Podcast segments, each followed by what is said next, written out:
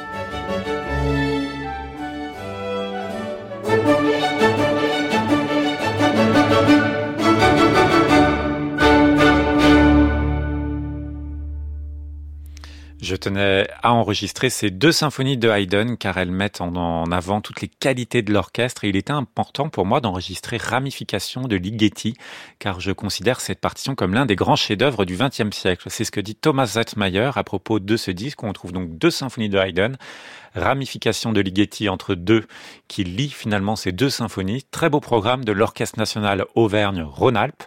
Thomas Zettmeyer. Alors, euh, Émilie s'est passionnée aussi pour l'histoire de cet orchestre pendant, euh, pendant cette symphonie de Haydn. Parce que je me suis rendu compte que, que je vous le connaissiez. Voilà, que je le confondais avec euh, lui-même. Avec lui-même, puisque ça a été longtemps Orchestre National Auvergne. Oui, j'ai cru que c'était un nouveau, euh, le fait qu'il y ait Rhône-Alpes avec. Non, vous savez, les régions ont changé il y a bah quelques oui, temps. Oui, absolument. Ceci dit, Thomas Zettmeyer le dirige depuis pas longtemps, depuis 2022, et depuis pas longtemps surtout, ils ont leur propre maison de disques.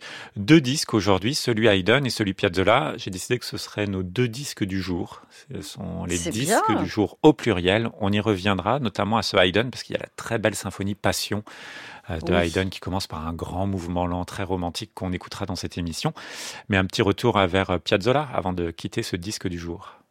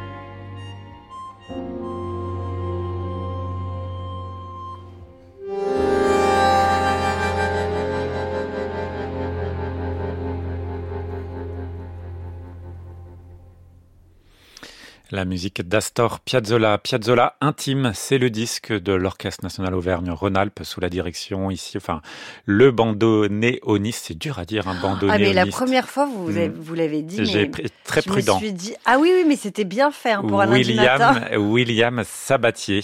Ce sont nos disques du jour. On y reviendra prochainement.